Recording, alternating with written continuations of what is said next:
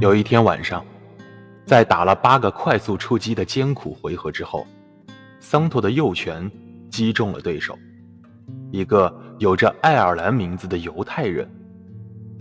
他一拳打中了他下巴略偏一边的地方，接着他蹲下去，把戴着手套的双手插进这位失去知觉的凯尔特犹太人的臂下，把他拖到拳击台的另一角。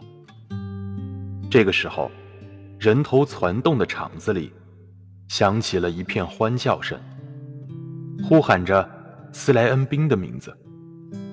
他意识到，他离这一行的至高无上的地位已经不远了。人群中不断有人在呼喊：“你击败了他！你击败他了，小皮特！你确实赢得了这场比赛！哦，小皮特，你太棒了，老弟！”啊！你竟然制服了这个老手，真是一个好小子。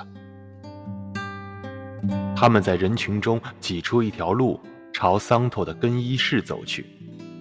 桑姆兴奋地一路说着，唐斯尾随在后，手里提着海绵、铅筒、毛巾和其他什么物件。桑托在更衣室里面仰面躺在长沙发上，气喘吁吁的。听着桑木的嘟囔。